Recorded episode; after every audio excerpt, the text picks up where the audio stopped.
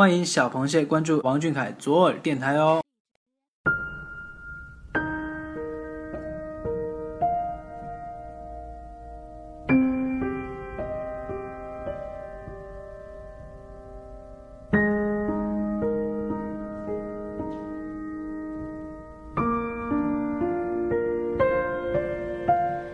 翻开一本书，遇见新风景。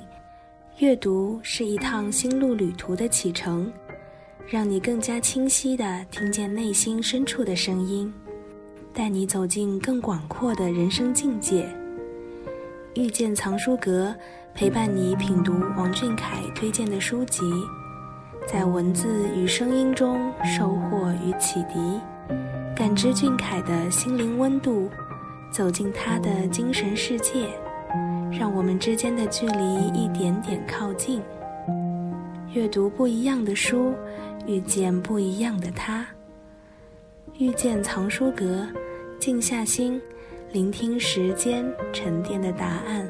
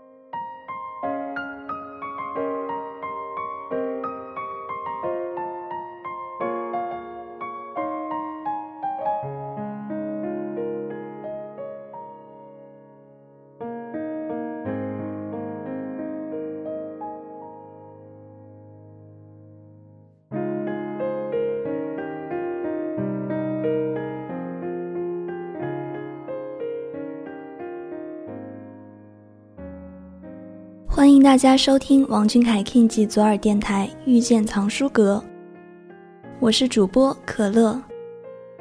又是一个特别的九月，每个九月对于小螃蟹来说都意义非凡。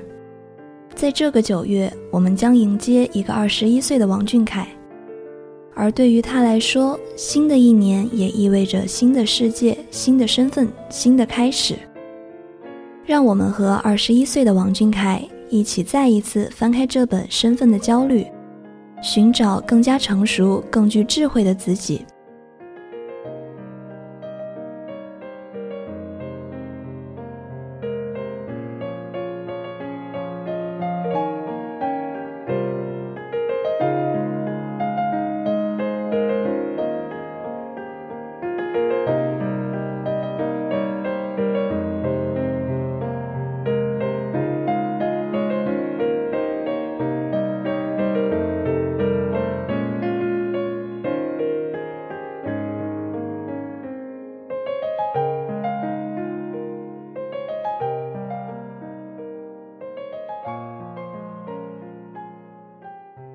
身份的焦虑是英国随笔作家阿兰·德波顿的重要作品。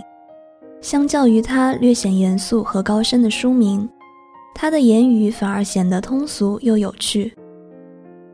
京城为我们解读了身份的前世今生，以及我们为什么会为身份而焦虑。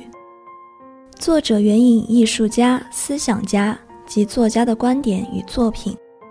抽丝剥茧般地剖析身份焦虑的根源，并从哲学、艺术、政治、基督教、波西米亚五个篇章来阐述人们在各种角度探索解决焦虑的办法。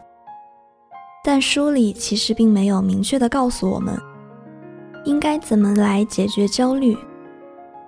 但小耳朵想，如果我们认真地遇见过它。那应该能够更从容地面对生活中出现的这只名为焦虑的小怪物。那接下来就让我们来听听小螃蟹看过这本书之后有什么想法和我们分享吧。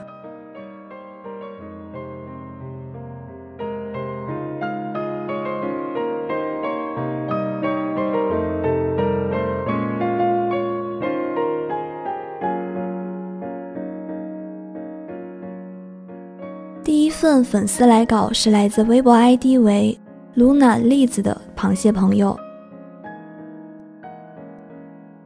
生活在小县城，每天过着慢生活的我和穿梭在世界各地、步履紧张的王俊凯，难得的拥有同一份身份的焦虑。从腾书时间翻开这本书到渐入佳境，我是被吸引的，同时也由衷佩服和感谢王俊凯小朋友，又带着我学习了一本好书。我们对自己特性和品质的认识，总是在一些相互矛盾的评价中飘忽不定。我们极容易被外界环境左右，对高的身份的渴求，对精致的生活的追求。可能也不是你的所求。大学毕业后，工作后，我常常看着王俊凯的行程发呆，或者看着朋友圈那些留在大城市打拼的同学的生活记录发呆。慢生活和紧凑的奋斗，哪个是我所求？既舍不下眼前舒适的生活，又放不下远方的繁华与车水马龙。我可能应该停下来想一想。一本好书很难看一遍就都懂了，慢慢看，慢慢想，来日方长，不必焦虑。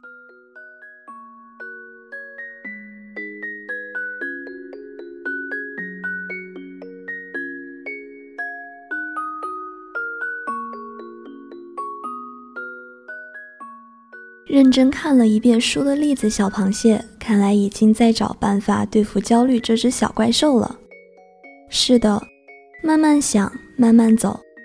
作家阿兰·德波顿在《一种更宽容、更温和的成功哲学》也讲过，成功是必要的，但请接受自己怪异的想法，朝着自己对成功的定义出发，确定我们对成功的定义都是出于自己的真心。方向和努力同样重要。可爱的栗子，加油！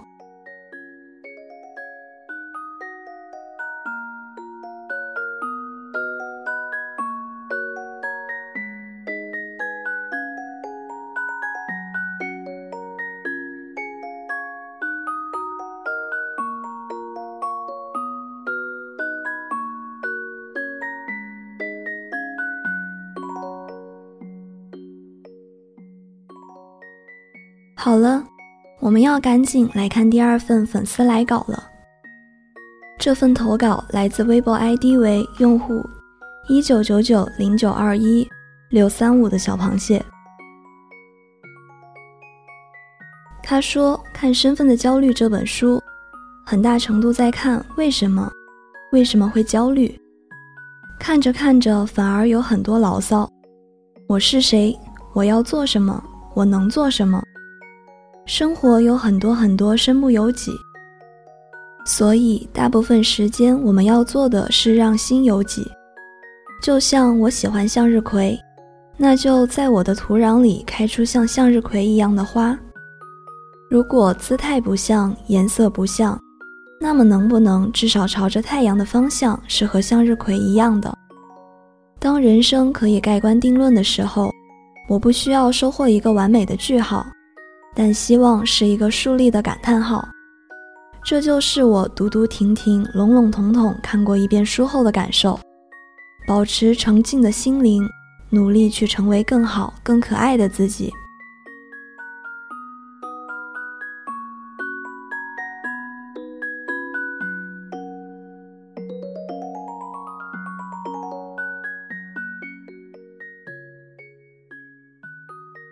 感谢这位小螃蟹的来稿。记得罗曼·罗兰说过：“世界上如果只有一种英雄主义，就是看清生活的真相之后依然热爱生活。生活中有诸多焦虑，心中口中有诸多牢骚，但我们依旧热爱它，坚守自己，然后继续精彩。”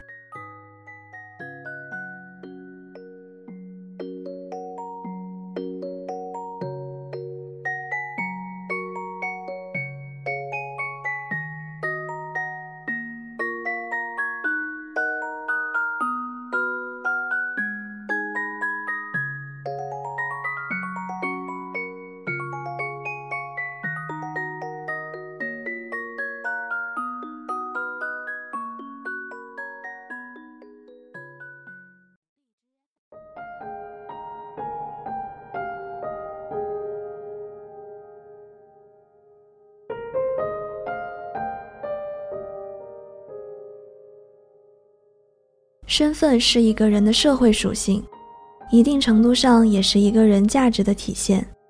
一个人的所在位置、所看到的东西，都决定着这个人。大家都是不同的个体，握着这本身份的焦虑时，更站在不一样的位置，经历着不一样的人生，拥有不一样的焦虑。但这并不妨碍我们从同一本书里汲取营养，在同一本书里偶尔的幸运的拥有某一瞬间的共鸣，就像我们和王俊凯。面对截然不同的身份与焦虑，一样的肆意生长，活得漂亮。